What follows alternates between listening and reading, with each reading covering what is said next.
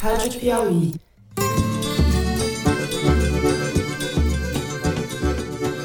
Olá, sejam muito bem-vindos ao Foro de Teresina, o podcast de política da revista Piauí. Ninguém sabe ainda, o mundo ainda não sabe, mas não achamos que vai ser diferente das outras variantes. E a principal resposta é a vacinação. Eu, Fernando de Barros e Silva, como sempre na minha casa em São Paulo, tenho o prazer de conversar com os meus amigos José Roberto de Toledo, que pertinho, opa Toledo. Opa Fernando, opa Thaís. Eu já tenho 23 vices e oito ministros da Fazenda. E eu nem sou candidato ainda. Eu tive uma extraordinária relação, o Alckmin com um governador responsável aqui em São Paulo, Opa, Thaís, oi Thaís, também em São Paulo, no estúdio Confraria, é isso, Thaís? Salve, salve, sim. A moça séria no estúdio e nós Muito aqui em profissional. casa, Zé. Primeira reação foi dar glórias a Deus por essa vitória. É um passo para um homem, um salto para os evangélicos. Bom, vamos direto para os assuntos da semana. A variante Omicron do coronavírus já está no Brasil. Os primeiros casos foram identificados nessa semana. No primeiro bloco, nós vamos falar sobre o que se sabe e, sobretudo, do que ainda não se sabe dessa nova cepa do vírus. O governo federal reluta em adotar e coordenar medidas preventivas e o que a gente vê por hora são temores e medidas desencontradas. Fecha o carnaval aqui, abre o Réveillon ali, libera tudo, abole o uso da máscara, manda fechar num dia, abre no outro. No segundo bloco, Centrão acima de tudo, Valdemar Costa Neto acima de todos. O presidente Jair Bolsonaro oficializou nessa semana sua filiação ao PL, partido pelo qual deve disputar a reeleição. Pela chamada terceira via, que não é terceira, João Dória Júnior, governador de São Paulo, venceu a batalha do Caximir e ganhou o direito de disputar a presidência da República pelo PSDB. Sérgio Moro e Ciro Gomes também são candidatos, para não falar de outros nanicos, como Simone Tebet pelo PMDB. A chapa Lula e Alckmin continua sendo uma possibilidade e pessoas próximas do ex-governador estão surpresas com o tamanho da animação que ele expressa ao falar do assunto. No último bloco, continuamos a falar de eleição, ou que tem a ver com eleição, alguns dos movimentos importantes dessa semana em Brasília. Primeiro, a aprovação pelo Senado de André Mendonça, que agora é ministro do Supremo Tribunal Federal. Isso mesmo. Segundo, a legitimação do orçamento secreto pelo Congresso. E terceiro, a PEC dos precatórios, ou seja, o Centrão recebe e o Centrão entrega. E tem mais gente fazendo contas nesse infinito toma lá da cá da política brasileira. É isso, vem com a gente.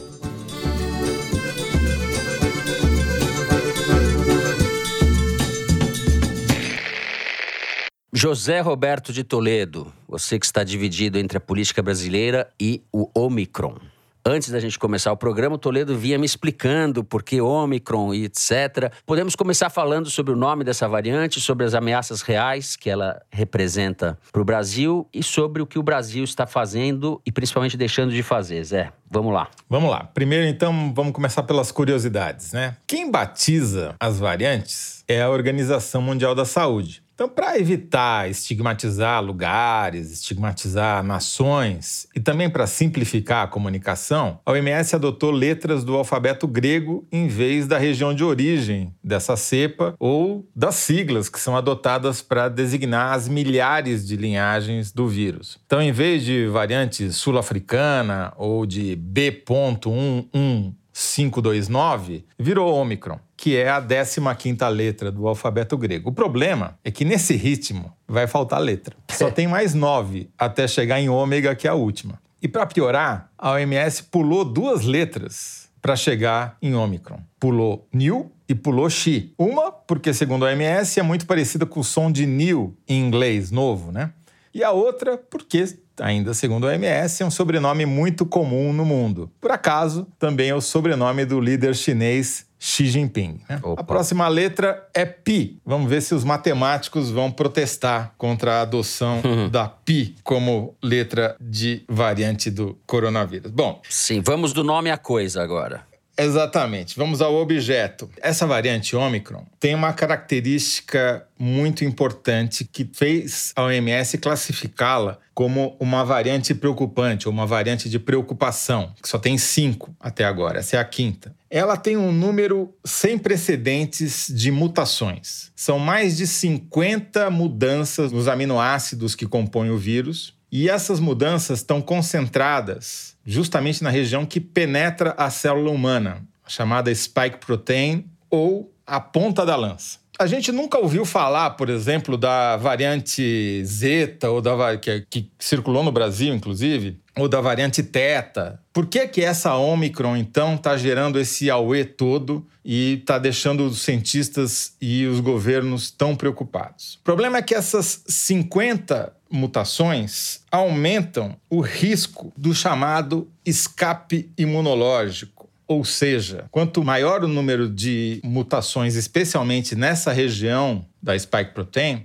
maior o risco de o vírus conseguir eludir as defesas humanas contra ele, ou seja, os anticorpos adquiridos por quem já teve Covid ou aqueles desenvolvidos pelas vacinas. Também há uma possibilidade de aumentar a transmissibilidade da variante Omicron dela conseguir se espalhar mais rapidamente e não apenas no local de origem, mas globalmente. Né? E isso já aconteceu. Ela começou na África, mas já está na Europa, já está na Oceania, já está na Ásia, já está na América do Norte, já está na América do Sul. Quer dizer, já é pandêmica. Né? Isso num espaço de tempo muito curto. Vamos lembrar que ela foi identificada pela uhum. primeira vez dia 21, ou seja, sexta-feira, faz uma semana, 21 de novembro, e no dia 26 2006 já foi declarada uma variante de preocupação, uma VOC. Uhum. Dá uma boa notícia aí pra gente.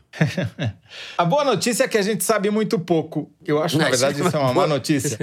Não é uma boa notícia. A letalidade dela, a agressividade dessa variante. Não sabemos nada disso ainda. O que a gente sabe é que ela tem um risco de se espalhar muito rapidamente, de sobrepujar as outras variantes e de eventualmente escapar às defesas todas que o mundo criou uhum. contra ela. Até agora. Esse é o temor, tá certo? Mas esse temor não está confirmado. Então, uhum. tem que levar em conta que não é apenas o vírus, as características do vírus que importam para fazer uma variante se espalhar. As características da população que ela atinge também têm que ser levadas em conta. Por que, que a Delta, por exemplo, fez um enorme estrago na Índia e na Europa e teve um efeito muito pequeno no Brasil? Ou por que a variante Gama teve um efeito devastador no Brasil e não teve o mesmo efeito em outros lugares? Provavelmente porque as características da população eram diferentes. Não é, estou falando de características intrínsecas históricas, não. Pode ser que aquela população naquele momento apresentasse uma resistência maior, porque tinha acabado de ser vacinada, como foi o caso da população brasileira em relação à Delta, ou porque já tinha um alto grau de contaminação prévia por outras variantes, enfim é a combinação das características do vírus com a característica da população que determina se aquela variante vai ser devastadora ou não numa determinada região. Uhum. Bom, por enquanto, a mesma OMS, a Organização Mundial da Saúde, tem mais dúvidas do que certezas sobre a Omicron. Quais são as principais perguntas que a OMS está fazendo para a comunidade científica, pedindo para os cientistas se debruçarem para responder essas perguntas o mais cedo possível? Primeiro, quão transmissível ela é? Se o aumento eventual da transmissibilidade se deve a esse escape imunológico que eu falei, né, essa capacidade de iludir as defesas do organismo, ou se é uma capacidade intrínseca desse vírus de se multiplicar e se espalhar mais rapidamente. Pode ser as duas coisas até combinadas. Segunda coisa, como que as vacinas protegem contra um a infecção pela Omicron, se a pessoa pega ou não pega a Omicron, a pessoa vacinada. Dois, se depois de pegar ela transmite ou não transmite a Omicron estando ela vacinada. Três, se ela pegar, se ela vai desenvolver um caso grave ou não, ou se ela aumenta ou diminui a chance de morrer? Todas essas perguntas não têm resposta ainda. A gente tem declarações de médicos sul-africanos, mas que são casuísticas, que não dá para você tirar uma teoria a partir delas. Tem que fazer um estudo científico, epidemiológico, imunológico, enfim, os cientistas uhum. têm que arregaçar as mangas para responder. E a terceira coisa é se essa variante vai se apresentar de uma forma mais severa, ou seja, como uma Covid mais grave, ou mais branda. Nós também não sabemos isso. A OMS já fez 10 recomendações aos governos do mundo inteiro sobre como reagir à Omicron. Primeiro, aumentar a vigilância e o esforço de sequenciamento da Omicron para ver se ela vai continuar mutando e como ela está se espalhando. Ou seja, testagem em massa. Eu não vou listar todas aqui porque é coisa demais, mas as principais que afetam diretamente você, ouvinte. Acelerar a vacinação, especialmente das populações prioritárias, mais vulneráveis. Implementar controles de viagens internacionais. Uhum adotar o uso de máscara, distanciamento social, higiene das mãos e ventilação de ambientes fechados. E reforçar o sistema de saúde pública, ou seja, já fica de prontidão caso haja um surto muito forte, reforce os times nos hospitais, etc., leitos, respiradores, etc., e informar conscienciosamente o público sobre o que se sabe e o que não se sabe, para não espalhar pânico, mas tampouco para dizer tá tudo bem. Quer dizer, por enquanto, a gente continua sem coordenação. O governo federal, a única coisa que fez até agora foi proibir viagem internacional a partir de alguns países africanos, o que é uma bobagem, porque o vírus pode chegar do Canadá, né? É, medida completamente patética. E algumas prefeituras, para variar, os governos locais já estão mais adiantados. Então, a prefeitura de São Paulo já cancelou o Réveillon, está adotando obrigatoriedade de máscaras de novo, enfim, é isso. Mas acho que aí a Thaís pode falar melhor do que eu. Bom, tudo recomenda que não haja abraço de compatriotas no Réveillon, nem beijo no Carnaval. Thaís Bilenque, nossos governantes. Vão seguir essa o bom senso? Bom, eu conversei com dois secretários de saúde e um prefeito. A conclusão é que, como Toledo explicou didaticamente, não tem informação suficiente para conclusões definitivas e nenhuma disposição para restringir a circulação das pessoas outra vez. Eu conversei com Edson Aparecido, que é secretário municipal de São Paulo, no final do dia de quarta-feira. Impressionou para mim como a mudança de tom de quarta-feira para quinta. Então, explico. Perguntei para ele sobre hum, as diretrizes da cidade de São Paulo em relação a Réveillon e Carnaval. O que ele me falou inicialmente é o seguinte: a pandemia está absolutamente controlada em São Paulo, na cidade, no momento, e depende dos novos números. Estamos fazendo estudos, já fizemos um alguns dias atrás, tem um outro estudo que vai sair no domingo. É muito cedo para dizer se vai ter que cancelar o Carnaval ou não. Réveillon, a gente depende um pouco desse estudo que vai sair no domingo. Horas depois, eles anteciparam o resultado do estudo, ele mandou o resultado para o prefeito Ricardo Nunes, que está em Nova York, e hoje de manhã já anunciou o cancelamento do Réveillon em São Paulo. Mas, para além disso do Edson Aparecido, dessa mudança de tom, ele mantinha um discurso até ontem muito mais tranquilizador no sentido de dizer que isso que o Toledo explicou, né? Como a população brasileira teve um número muito alto de infectados e uma taxa de vacinação boa, a circulação do vírus caiu no país e na cidade em particular, de modo que no ciclo da Delta, quando houve esse alerta outra vez, né, com as pessoas receio de que isso pudesse piorar a pandemia de novo no país, no meio desse ciclo, a cidade de São Paulo reduziu o leito de UTIs porque as pessoas estavam tendo contato, estavam sendo infectadas, mas não tinham os quadros agravados. Então, como não há informação nenhuma por enquanto, muito pouca informação sobre a Omicron, o discurso era de que era necessário esperar. Em seguida, eu conversei com o Carlos Lula, que é secretário de Saúde do Maranhão e presidente do Conselho de Secretários Estaduais de Saúde do país inteiro. Para começar, um, eles não estão conseguindo agendar reunião com o ministro Marcelo Queiroga. Assim, então até com saudades do Pazuello, porque o Pazuello pelo menos pegava o telefone e telefonava para os secretários, falava. Não, daí já é demais. Saudade do Pazuello. É que o é Queiroga é deve estar tá fazendo campanha na Paraíba, né? O é Queiroga está fazendo campanha na Paraíba, não está interessado na Omicron, nem na Ômega e nem nas outras que vão faltar as letras todas para a gente definir. Um aspecto que o Carlos Lula mencionou é o seguinte: a população brasileira, por esses mesmos motivos que a gente já falou, alta taxa de vacinação e alta taxa de infectados, de alguma forma está numa situação mais confortável. Está sobrando Coronavac. Os municípios estão devolvendo para os estados doses da vacina. Os estados, quando podem, redistribuem para municípios que ainda precisam. Por exemplo, São Luís devolveu 100 mil doses de Coronavac para o estado do Maranhão um dias atrás e havia municípios que precisavam dessas doses. Mas nem sempre isso acontece. O Carlos Lula estima entre 2 e 3 milhões por baixo de doses de Coronavac sobrando e as vacinas têm data de validade. O que ele disse que era necessário o Brasil estar fazendo no momento? Uma estratégia de doação dessas vacinas para a África, porque enquanto o mundo inteiro não estiver devidamente vacinado, devidamente protegido, as variantes vão continuar se multiplicando. Mas é isso, não tem nem agenda do Queiroga para marcar uma reunião, nem responde se pode ou não fazer. E outro ponto que ele chama a atenção sobre essa reação no Brasil ao alerta que a Omicron acende é muitas prefeituras cancelando o Réveillon, algumas já se antecipando e cancelando o carnaval também, mas mantendo a liberdade de festas privadas para duas mil, três mil pessoas, ou jogos de futebol em estádio aglomerando 40, 50 mil pessoas.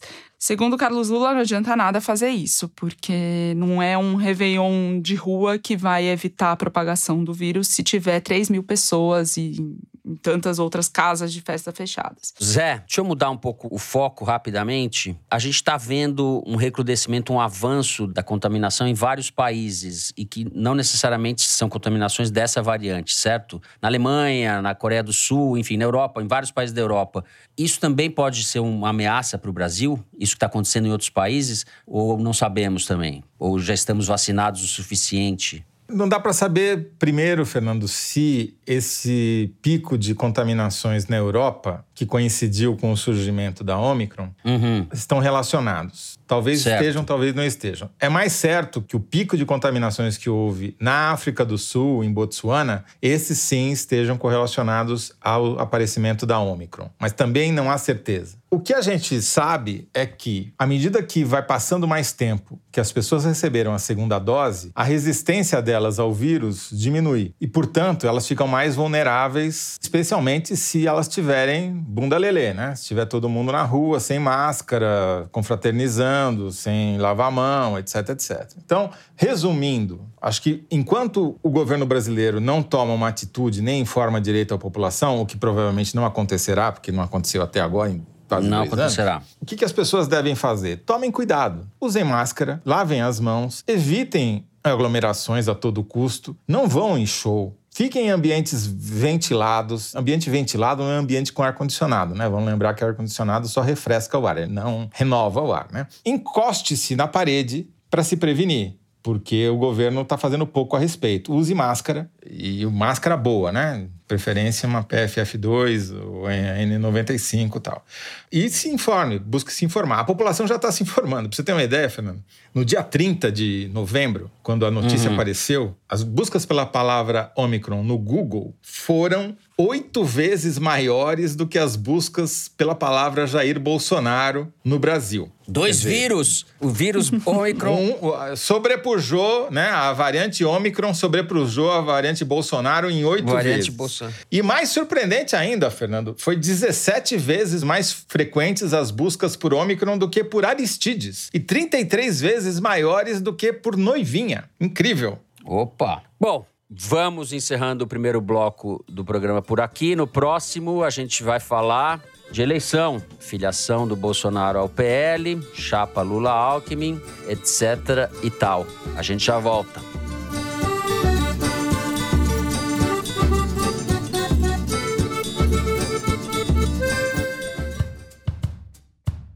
O mercado de bicicletas elétricas no Brasil cresceu mais de 28% em 2020. Cada vez mais, veículos alternativos estão fazendo parte do dia a dia dos brasileiros. O iFood quer ser parte dessa mudança. Até 2025, metade das entregas da empresa vão ser feitas em modais não poluentes. Desde o ano passado, entregadores parceiros têm acesso a bikes elétricas e convencionais por meio do projeto iFood Pedal, uma parceria com a Tembice. A gente realizou aqui mais de meio milhão de entregas nessa parceria. Tomás Martins, CEO da Tembice. E além disso, acho que os nossos clientes, cinco entregadores, cinco entregadoras, também têm visto um benefício muito claro no projeto. O iFood também está investindo na compra de créditos de carbono no mercado voluntário. Luiz Felipe Adaime, fundador da parceira MOS, explica como funciona. A gente selecionou projetos de conservação da Amazônia que geram esses créditos e o iFood comprou. Agora, quando as pessoas recebem uma entrega, o iFood já compensou e está ajudando na conservação da Amazônia. Pensando em compensar e entregar mais para o meio ambiente do que se consome dele, o iFood também tem investido em motos elétricas. Para saber mais, acesse institucional.ifood.com.br barra nossos compromissos. Vamos usar a mesma inovação e tecnologia que guiam o nosso negócio para fazer um futuro diferente.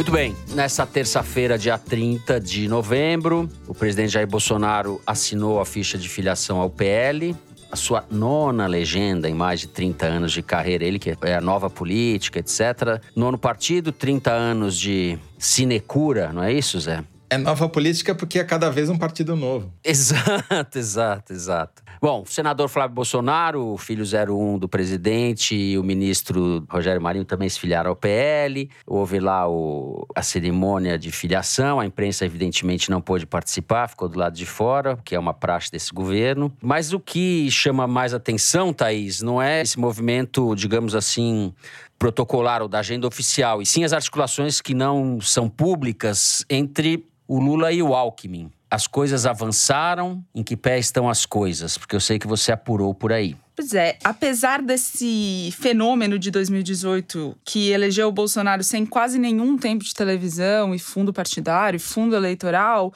o que tem movido os dirigentes partidários dos grandes partidos e até dos pequenos também nesta eleição é a composição de alianças que dê estrutura para os seus candidatos. Não só os candidatos a presidente, mas sobretudo os candidatos a deputado federal, que são quem formam as bancadas que geram o cálculo do tamanho do partido no fundo partidário e no fundo fundo eleitoral e no tempo de TV. Então, o objetivo dos partidos tem sido esse, assim, sua sobrevivência e, se possível, sua expansão. Talvez mais do que o candidato a presidente, a prioridade tem sido essa, como garantir uma estrutura de campanha que dê aos partidos condições de se manterem, né? Depende do partido, né? Como no assim? caso do PT, o candidato à presidência é mais importante do que a bancada. É, mas o PT está em negociações bem avançadas para formar federação com o PSB e com o PCdoB. Na quarta-feira, o Carlos Siqueira, que é o presidente do PSB, e a Cleise, presidente do PT, se reuniram para discutir a eventual chapa Lula-Alckmin, se no caso de o Alckmin vir a se filiar ao PSB, e também para debater as condições da federação. O que está em jogo nessa negociação, Lula-Alckmin, né? No PT, o que se diz é que a conversa vai bem, sim, mas vai longe, não é uma definição para já. Uhum. O que está na mesa? Está na mesa o seguinte: o PSB quer demonstrar para o PT que faria um favor ao filiar o Alckmin para ele ser vice do Lula, porque o PSB, especialmente o de Pernambuco, tem divergências ideológicas, políticas com o Alckmin. O PT, por sua vez, diz que está fazendo um favor para o PSB ao aceitar essa composição de chapa, dando visibilidade nacional para o PSB com o vice e abrindo aí tá o nó, bom nó dessa questão, que é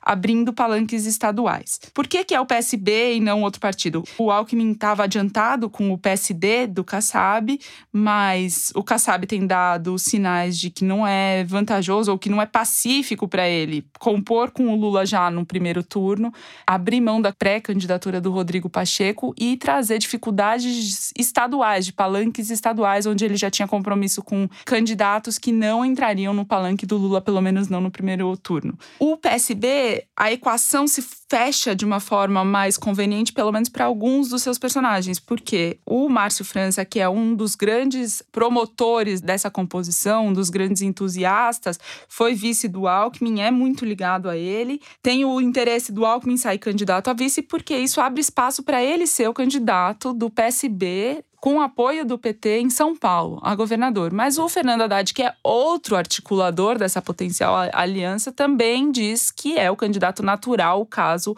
o Alckmin vá com o Lula para nacional.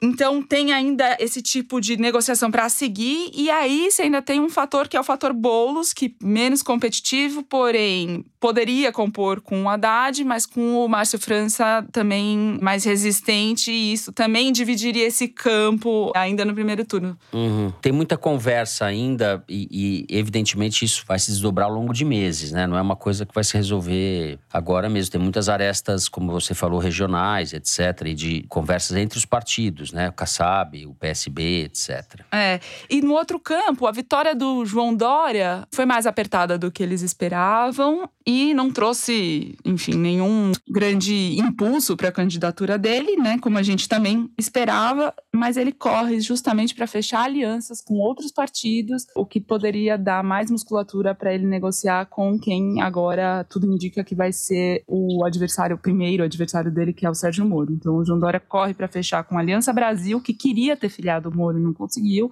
e com o MDB, uhum fazendo gestos, inclusive para a senadora Simone Tebet, que está sendo lançada pré-candidata do MDB para a presidência. Uhum. Enfim, o João Dória está nessa situação que ele mantém o discurso público de ter boas relações com o Moro, mas ciente de que o Moro é quem pode, na verdade, ocupar o lugar que ele almeja ocupar, né? É, e aí uma composição entre eles é praticamente inviável, né?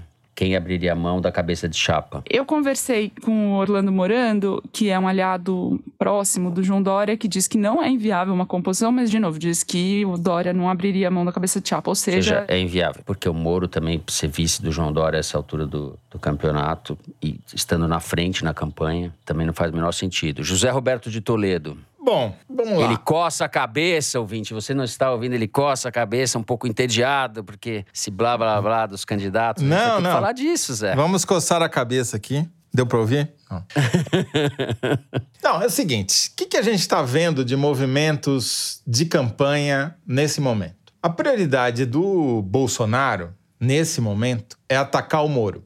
E isso está muito claro nas mídias sociais. A prioridade zero do Bolsonaro é atacar o Moro porque o Moro é o cara que disputa votos à direita, não votos de centro, mas os votos da direita junto com o Bolsonaro. Não tinha ninguém à direita do Bolsonaro. Agora eles estão competindo na mesma faixa. E o Moro está devolvendo. Na discussão, por exemplo, do orçamento secreto, que a gente vai falar no terceiro bloco, toda a artilharia dos simpatizantes do Moro, tipo MBL, Kim Kataguiri, etc., é contra o Bolsonaro. Então você tem uma disputa Moro-Bolsonaro, um batendo no outro, de um lado. Você tem uma disputa Ciro tentando ressuscitar, batendo no Lula. Então, eles pegaram o voto do senador petista, que foi um dos que votou a favor do orçamento secreto no Senado, num placar de dois votos de diferença, qualquer voto era significativo, para bater no PT. E o Lula claramente tentando sinalizar para o centro desesperadamente. Esse gesto em direção ao Alckmin é para tentar evitar que a eleição se caracterize, como a gente falou na semana passada, um Lula contra Rapa, que foi o que causou a derrota do PT em 2018 e a vitória do Bolsonaro. E o melhor jeito dele fazer isso é pegar um cara extremamente centrista, como é o Alckmin, e colocar de vice. O Alckmin está gostando disso porque ele nunca teve tanta evidência quanto depois que essa notícia apareceu. Fazia anos que ele não aparecia tanto. Aqui estou vendo aqui nas buscas do nome de Alckmin no Google e elas deram um pequeno pico junto com Lula, associadas, as duas coisas começaram a ficar associadas, ele ganhou evidência. Então, para ele, mesmo que ele não venha a ser vice, que ele seja candidato a governador de São Paulo, é bom, né? O nome dele está circulando, é bom. Então, ele vai alimentar essa discussão o quanto ele puder. Agora, vamos dar peso às coisas. Quem tem presença nacional hoje é presidente Jair Bolsonaro, por ser presidente e por manipular muito bem as mídias sociais. É o Lula, por estar tá liderando as pesquisas e ter uma base social e é o único que tem um partido de verdade. E é o Moro tentando se apresentar. O resto tá tudo no acostamento, né, gente? É, você vê aqui, o, tanto o Alckmin quanto o Dória, eles estão despertando menos interesse do que o Aristides na internet, entendeu? Agora, a novidade é o Omicron, que não é candidato a nada, mas interfere diretamente nessa eleição. Os bolsonaristas, aqui a Arquimedes já detectou, já criaram uma narrativa para tentar escapar da eventual desastre econômico que o Omicron venha a provocar em 2022, ano da eleição. Qual que é o discurso deles? Estão dizendo que as pessoas, que na verdade os governadores e prefeitos, que segundo eles seguraram o trabalhador em casa e deixaram os filhos dos pobres sem aula, agora estão querendo gastar dinheiro para financiar o carnaval, essa festa de comunista pagão e depravado, entendeu? Esse é o discurso, botar a culpa de novo nos governadores e prefeitos, caso o Omicron provoque uma, uhum. uma reação econômica negativa. Não sei se essa vacina vai, vai funcionar. Eu acho que ela, essa vacina ela vai ter grandes dificuldades para proteger o Bolsonaro, porque quando a fome aperta, ninguém lembra de discurso no Twitter. Né? Exato, mas a gente não precisa nem da Omicron para que se configure um quadro bastante dramático, quase trágico em relação à economia. Hoje a gente está gravando, sai o resultado do PIB do terceiro trimestre, 0,1 de recuo, né? O que configura, segundo o jargão dos especialistas, uma recessão técnica, é o nome que eles usam. Né? Então a gente já está aí as perspectivas depois do furo do teto, de todas essas das consequências em relação à falta de credibilidade, previsibilidade do governo, as previsões abaixaram muito. Então a gente vai ter um ano realmente difícil. Em contrapartida a favor do Bolsonaro, a ver tal do Auxílio Brasil, 400 reais por família. Então, vai afetar a vida de muita gente, afetar no, no sentido de atenuar o drama atenuar o desespero de muita gente, né? Esse dinheiro faz muita diferença. O Bolsa Família era menos da metade desse valor. Eu só queria dizer só que o Alckmin vai. Eu estou aqui como vice para garantir o legado do presidente Luiz Inácio Lula da Silva. É assim que o Alckmin vai falar. Bom, encerramos o segundo bloco do programa por aqui. Vamos para o número da semana, é isso, direção? Estatística que é retirada da seção Igualdades do site da Piauí. Mari, canta aí, qual é o número? Fernando, o número da semana é 1%. Ao comparar 2019 e 2020, no período da pandemia, a diferença do rendimento médio domiciliar per capita do 1% melhor remunerado, ou seja, os muito ricos, e dos 50% com menor rendimento caiu. O que isso significa? Uma redução na concentração de renda. Seria uma boa notícia num país tão desigual como o nosso, né?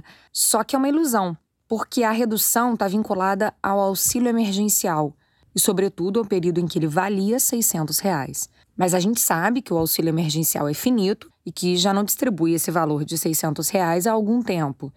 Daí, chamar de ilusão. O Igualdades dessa semana, assinado pela Amanda Gorziza e pela Renata Buono, faz um raio-x da renda do brasileiro nesse período. Falei direitinho, Toledo?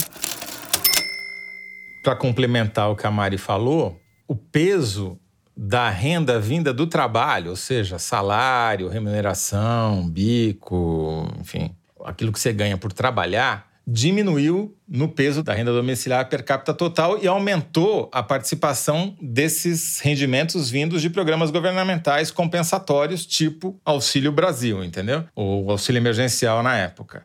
O que é ruim, porque aumentou a dependência das pessoas em relação ao Estado e diminuiu aquilo que elas ganham pelo próprio esforço. Por quê? Porque diminuiu o emprego. E agora, essa semana, a gente teve uma notícia daquelas inacreditáveis, né? O governo fez uma enorme propaganda do crescimento em V de Ilhas Virgens do ministro Paulo Guedes, dizendo que o emprego formal tinha crescido no ano passado, e agora eles revisaram o dado e descobriram que, em vez de saldo, teve déficit, fechou mais vagas do que abriu. Então, não é V de Ilhas Virgens, é crescimento em N de nada. É, e ainda por cima, essas medidas do próprio governo que contribuem para o aumento da inflação corroem o poder de compra da população que está mais submetida à ajuda do governo. Então, é bem o termo que a Mari usou, né? É a ilusão de uma mudança e de um movimento que, na verdade, tem vida curta. É isso.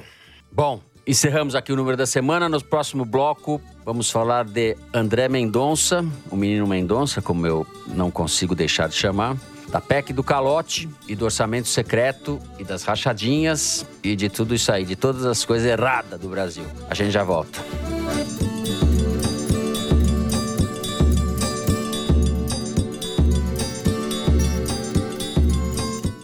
Assine a Piauí exclusivamente digital Ganhe acesso a conteúdos da revista e do site, além de descontos em eventos da Piauí e descontos em ingressos dos nossos parceiros.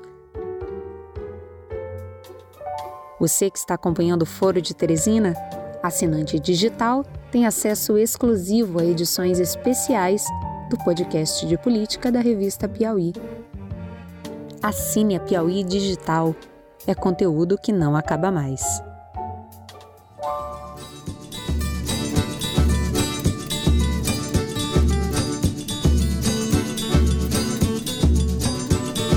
Muito bem. O Congresso Nacional aprovou na segunda-feira o projeto que cria novas regras para a execução das emendas do relator, que é o chamado orçamento secreto, dando nome aos bois. Foi uma reação dos parlamentares à suspensão pelo STF, pelo Supremo, do pagamento dessas emendas, porque não eram transparentes, não obedeciam aos critérios de isonomia, parará, parará, parará né? Tava tudo errado e eles legitimaram, assim, driblando a determinação do Supremo, as coisas erradas. Isso foi na segunda-feira. Quarta-feira, André Mendonça passou na sabatina do Senado, foi aprovado na sabatina e depois pelo plenário do Senado. Teve seis votos a mais do que precisava para virar ministro. Foi a votação mais apertada da história dos candidatos, mas ele chegou lá, né, Thaís? É, acho que sobre ele, interessante notar o tipo camaleônico que ele se revelou, porque o André Mendonça, quando assumiu a AGU pela primeira vez, no começo do governo, uhum. era o típico servidor de carreira, tímido, discreto, comedido. E daí passou a ser o auxiliar leal, depois virou o caçador de inimigos através da Lei de Segurança Nacional. Aí de lavajatista passou a ser garantista. Perseguidor de jornalistas também. Cometeu uma série de, de delinquências, né? É, e de terrivelmente evangélico ao defensor do Estado laico. Assim, ele criou expectativas para todas as frentes para poder vencer as barreiras que tinham contra ele, especialmente que tinham contra o governo Bolsonaro, né? E, e inevitável que acabe frustrando parte dessas expectativas porque elas são inconciliáveis. Se os Toffoli e os políticos passaram a endossar seu nome com esse aceno que ele fez ao garantismo, contra a prisão em segunda instância. Ao mesmo tempo, Fux, o Barroso e os lavajatistas têm nele uma esperança de reverter as jurisprudências que estão em voga atualmente no Supremo na direção contrária. E o Bolsonaro vai cobrar a dívida. O Bolsonaro tem enorme interesse em ele se juntar ao Cássio uhum. Nunes para ser o defensor das pautas do governo e tem lá pautas importantes para o governo, a começar pelo decreto das armas, incluindo o marco temporal e tantas outras medidas que interessam ao governo. Então, ele tem muita expectativa, fez negociações demais e vai frustrá-las. Agora já tem assegurado a cadeira no Supremo, vamos ver que perfil, que vestuário ele vai escolher vestir primeiro. É, o perfil, eu acho, pela declaração dele, inclusive, logo depois que conseguiu a vaga, dizendo que era um pequeno passo para ele, um grande salto para os evangélicos, né? Essa nomeação dele tem um significado muito grande, né? De deslaicização das estruturas de poder no Brasil, avanço desses grupos evangélicos, que vem lá desde 2010. Se a gente pensar, é uma presença cada vez maior. Em 2010, a Dilma, durante a campanha contra o Serra, teve que recuar na questão sobre o aborto. Ela havia defendido o direito da mulher à realização do aborto em certas circunstâncias. Na campanha, recuou. E de lá para cá, a gente vê essa presença dos evangélicos cada vez mais determinante na condução, nas decisões que são tomadas pelos políticos, né? Fernando, eu tenho dúvidas de quanto a religiosidade dele vai se impor depois que ele vestir a toga. Ele era um servidor muito discreto na GU, inclusive a religiosidade dele não pautava o comportamento na observação dos pares, dos colegas dele. Tenho dúvidas realmente se essa declaração que ele deu depois da sabatina sobre o grande salto que a indicação dele representava para os evangélicos, eu tenho dúvidas se isso não é também um aceno para o Bolsonaro para ainda no calor valor da hora? É, eu vejo, ele é um quadro dos evangélicos. Os evangélicos o veem como uma pessoa lá dentro, além de ser uma pessoa com baixíssima qualificação jurídica, né? Pelas manifestações do sujeito dá para ver isso. Ou seja, demos um passo para trás grande com essa indicação que contou com a colaboração, inclusive, de parlamentares da esquerda, até do PT. Daí o que se explica, mas não se justifica, né? Pelos interesses eleitorais que estão postos aí para o ano que vem. Zé. Eu concordo com a Thaís quando ela diz que o André Mendonça muta mais que o Ômicron, né? Ele tem um número de mutações inigualável para um ministro do Supremo. Cada dia ele está com uma cor. Agora, ele tem 48 anos, o que lhe dá uma perspectiva de ficar 27 anos no Supremo. Portanto, o jogo dele não é um jogo imediatista. O direito que ele adquiriu quarta-feira é irrevogável, salvo o impeachment que nunca houve, né? Ou raríssimo. Então, ele não vai jogar só de acordo com o interesse do Bolsonaro, ele vai jogar de acordo com o interesse dele, que é o que ele mostrou na curta carreira que ele tem. Ele está dando essa declaração a favor dos evangélicos, foram os evangélicos, as lideranças evangélicas, principalmente as neopentecostais, que não é o caso dele, que não é neopentecostal, né? foram essas lideranças que fizeram lobby para ele ser eleito. O Bolsonaro se mexeu proporcionalmente menos do que ele. E são essas lideranças que vão para cima dele fazer pressão quando precisarem do voto dele. E aí que a gente vai ver que tipo de parceria que ele firmou. O Bolsonaro se mexeu relativamente menos, mas foi o Bolsonaro que nomeou, né, que indicou. E o Bolsonaro se mexe sempre pouco, é o jeito dele. Para começar, porque ele é vagabundo, ele é preguiçoso, ele não se mexe, ele não sabe, não sabe fazer, não gosta de fazer política desse jeito. Então, mas ele deve muito mais a, a, a aprovação do nome dele às lideranças evangélicas do que ao Bolsonaro. E não é à toa que o primeiro gesto dele tenha sido em relação a elas, até ao dizer que os evangélicos serão maioria no futuro próximo, na população brasileira, o que tem um fundo de verdade difícil de prever. Agora, o que eu acho mais significativo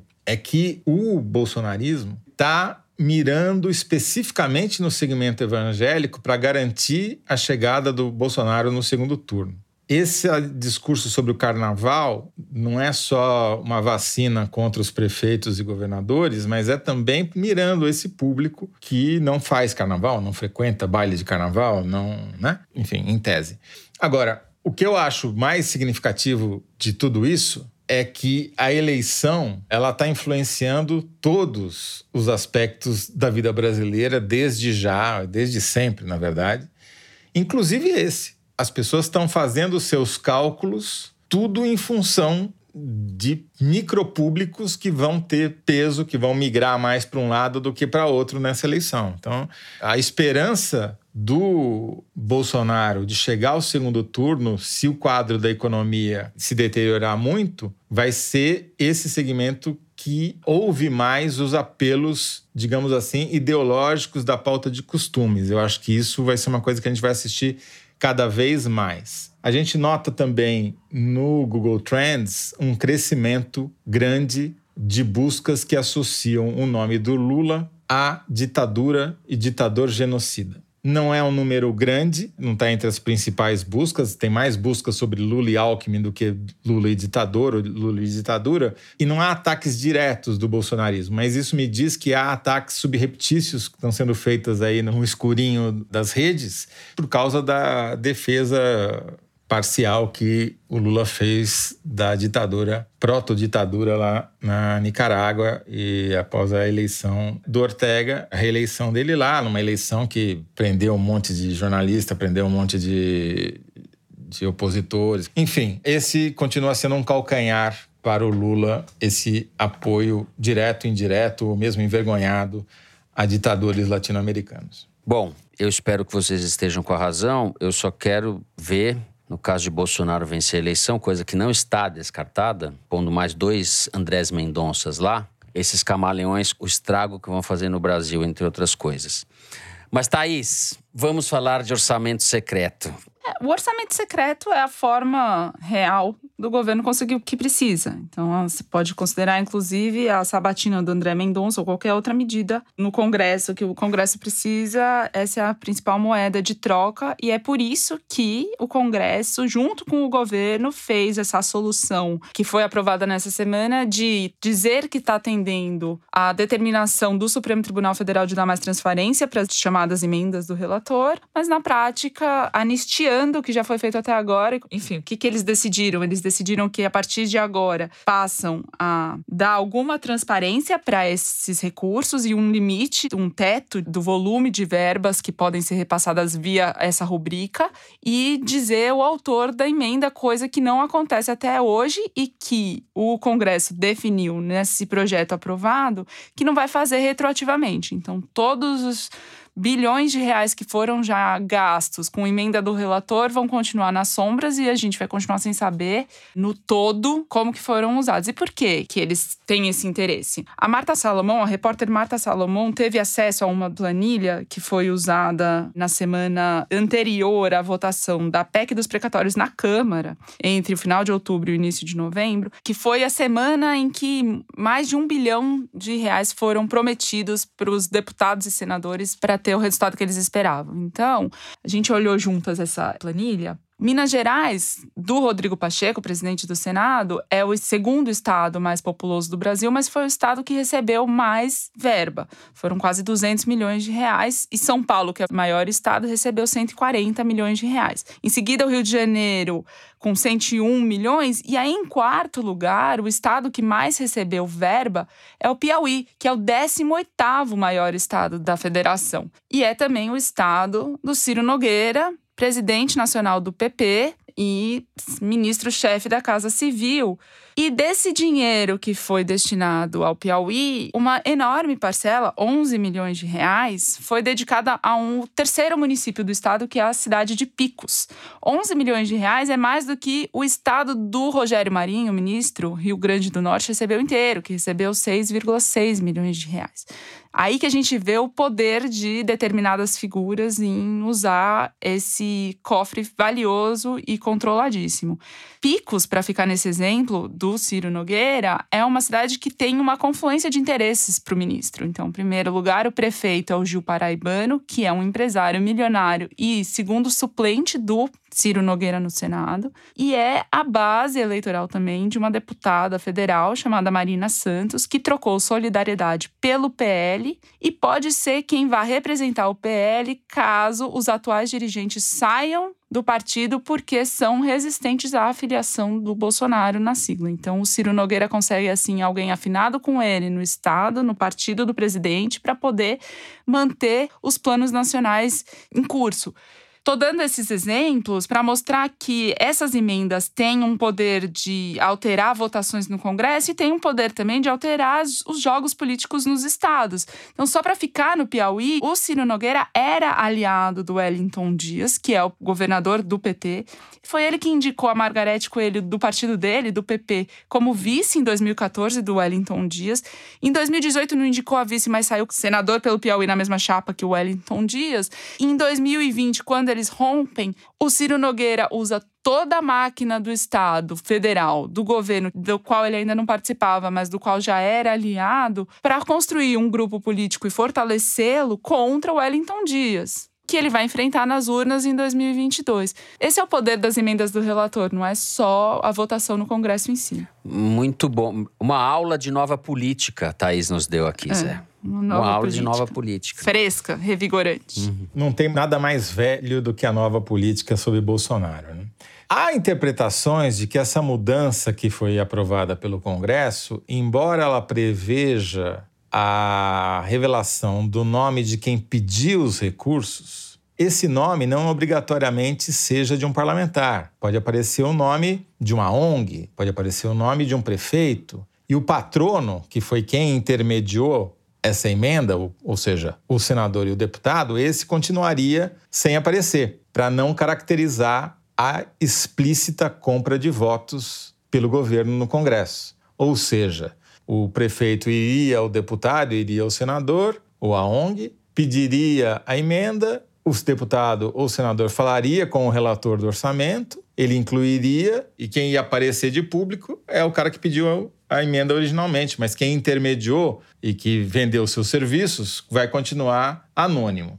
Mantém senha digital do deputado que. Exatamente. Então, o que isso daí caracteriza é o pior tipo de tomar lá da cá, do fisiologismo, institucionalizado. Aumentaram as chances de se praticar o pior tipo de política em que você privilegia quem é seu aliado em detrimento da maioria da população. E não se dá publicidade a isso, que era a origem da decisão do Supremo, que, a meu ver, está sendo desrespeitada. Agora que o nosso presidente está afiliado ao PL do Valdemar, que a gente já deu a ficha, para mim não, não, não cabe mais falar em centrão porque não tem ninguém mais à direita que o Bolsonaro, certo? Bolsonaro, sendo presidente da República e estando num partido político, esse partido não pode ser chamado de centro. Esse partido é de direita. Direitão. Então, vamos chamar é ou de direitão ou de arenão, em homenagem à arena ao qual. Arenão você já inventou faz serviços. tempo. Então, eu tô, tô, voltando aqui com o arenão e podemos fazer uma adaptação do direitão. Mas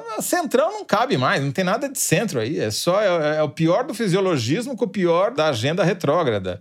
Então, é direitão ou arenão. Eu prefiro arenão. Arenão. Arenão. Arenão. São todos filhos arenão. da arena mesmo. Não tem nenhum que não seja ali. Todos filhos do quê? Da arena. É que travou aí sua voz. Filhos, são todos filhos da. E daí travou. travou a voz. Eu não... Falei a Thaís, contenha-se, Thaís, contenha-se. Bom, eu queria pedir escusas em nome da direção pelo arrobo da Thaís. Não, brincadeira, Thaís, aqui. Eu, eu não eu não, eu não quem teve o microfone. É, o microfone teve um arrobo. Bom, a gente vai encerrar assim terceiro bloco. Veremos na sequência quem acerta o Kinder Ovo. Eu massacrei na semana passada. A gente já volta.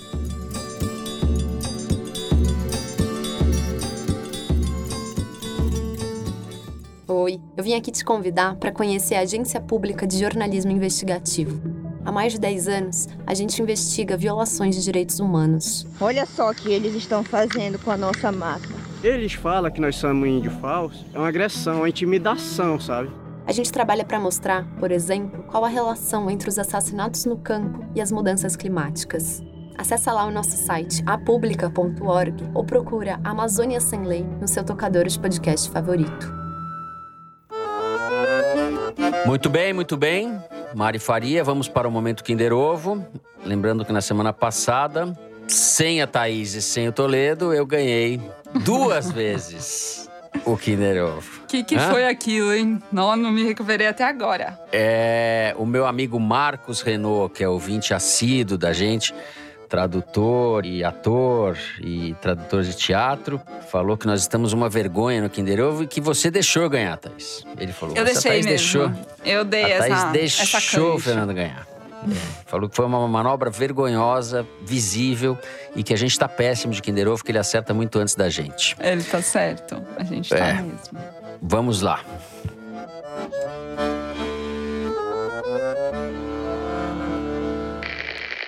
que acontece é o seguinte: uns não fazem porque não querem, outros não fazem é porque não saúde. sabem. É a frase de um jogador do Vasco que disse que um companheiro dele não passava a bola porque Aldo não Rebelo. queria e o outro não passava porque não sabia. Aldo no governo Rebelo. acontece isso. É tanta terceira via que já não cabe mais, é, já está no acostamento de tanta terceira via que tem.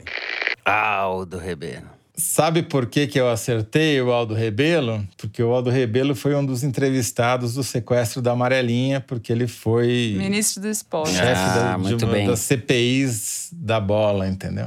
Uhum. Bom, então. Quando o Aldo é, a Rebelo era voz de esquerda ainda. É mesmo do ex-ministro, ex-presidente da Câmara, Aldo Rebelo, no lançamento do seu livro O Quinto Movimento Propostas para uma Construção Inacabada. Uau, que título, mas. No programa Band Entrevista.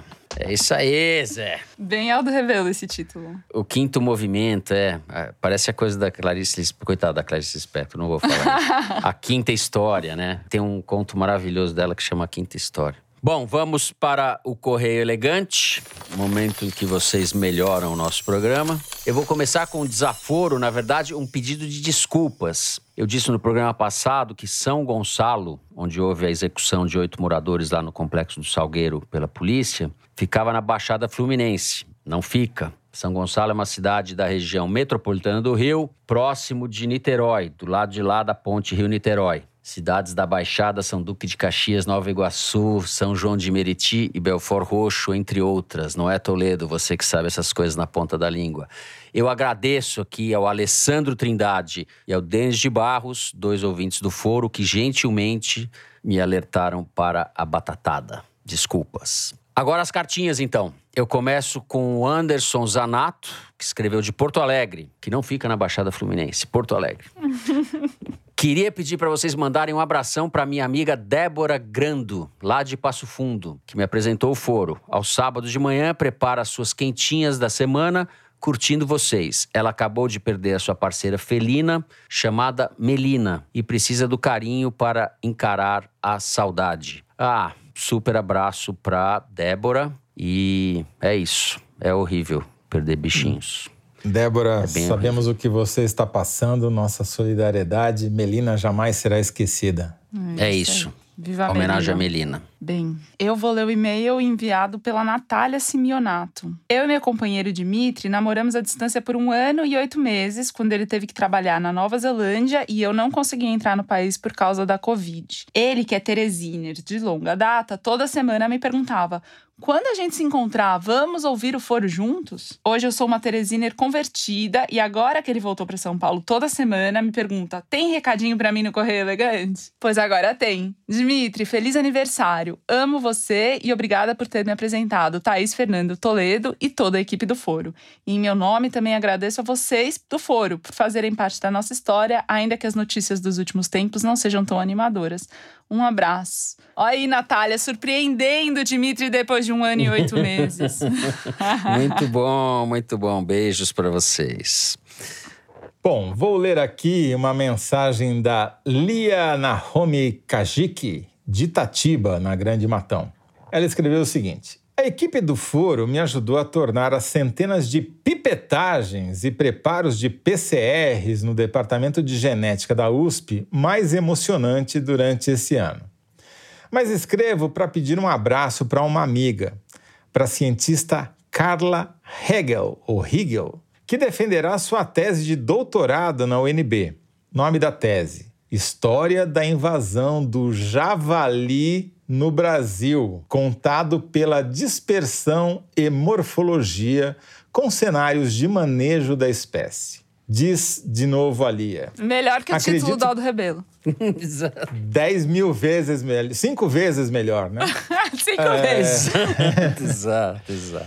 Diz a Lia: Acredito que o tema desperte interesse no Teresino e em seus fãs. Certamente. Certamente. Questão fundamental aqui. Vê-la concluir essa etapa me deixa extremamente feliz, orgulhosa e um pouco nostálgica pelo tempo em que fazer pesquisa nos enchia de excitação e não desalento, como nos últimos tempos. Por favor, mandem energias positivas a Carla. Um forte abraço a vocês e para todo mundo que persevera em fazer ciência no Brasil. Sigamos fortes.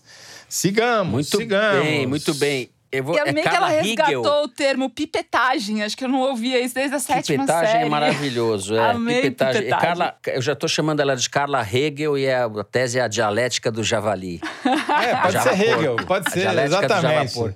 Carla Hegel, a dialética do Java porco. Tá ótimo. Se você não tiver menos do que 10 com louvor, a gente vai fazer um protesto na UNB. Os ouvintes são bem melhores que nós, hein? As cartas são ótimas, tudo. É uma coisa. E não são poucos, né, Fernando? Pois Não são é, poucos. teve uma. Pois é. Então, eu quero aproveitar, então, antes de encerrar, fazer aqui um agradecimento em nome de nós todos do programa, quem está na produção, em nome da Novelo, em nome da revista Piauí, para todos vocês que colocaram o foro entre os seus podcasts mais ouvidos do país neste ano. De 2021. Essa semana, as principais plataformas disponibilizaram retrospectivas e rankings do ano.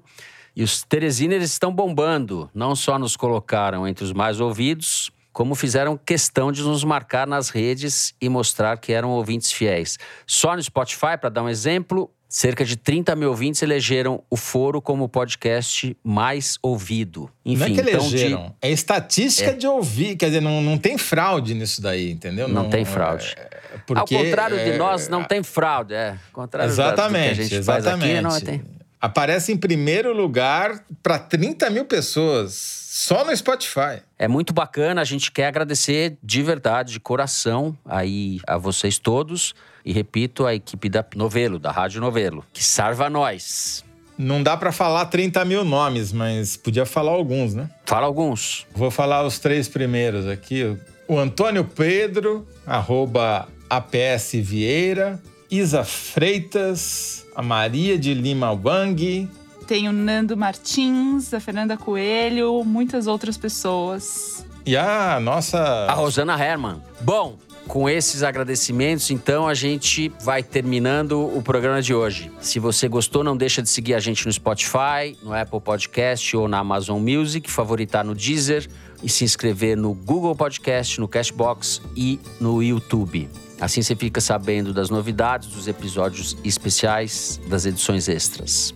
O Foro de Teresina é uma produção da Rádio Novelo para a revista Piauí, com a coordenação geral da Paula Scarpim. A direção é da Mari Faria, a produção é do Marcos Amoroso. O apoio de produção é da Cláudia Holanda. A edição é da Evelyn Argenta e do Tiago Picado. A finalização e a mixagem são do João Jabassi, que também é o intérprete da nossa melodia tema, composta por Vânia Salles e Beto Boreno. A Mari Faria também edita os vídeos do Foro Privilegiado, o teaser do foro que a gente publica nas redes da Piauí. A nossa coordenação digital é feita pela Juliana Jäger. A checagem é do João Felipe Carvalho. A ilustração é do Carval. Forjo Teresina foi gravado nas nossas casas e no estúdio Confraria, em São Paulo. Eu me despeço assim dos meus amigos, José Roberto de Toledo. Tchau, Toledo. Tchau, Tá Fernando. famoso, Tchau, Toledo. Você tá Thaís. famoso. Hã? Aqui, Toledo é nem, na, famoso. nem, nem na Grande Matão. Nem na, na Grande Matão. Você A é o Grande Matão tá muito pequena pro Toledo. Sim. tá A Grande Apesar Matão sempre grande. será muito maior do que, do que é, os seus nativos. Toledo é imper- imperador da Grande Matão. Queria deixar um recado para você ouvinte: use máscara, lave as mãos, evite aglomeração e vacine-se não só contra o Omicron, mas contra a variante que habita o Palácio do Planalto. Muito bem. Tchau, Thaís. Tchau, Fernando, Toledo. Tchau, pessoal. É isso, gente. Se cuidem. Até semana que vem.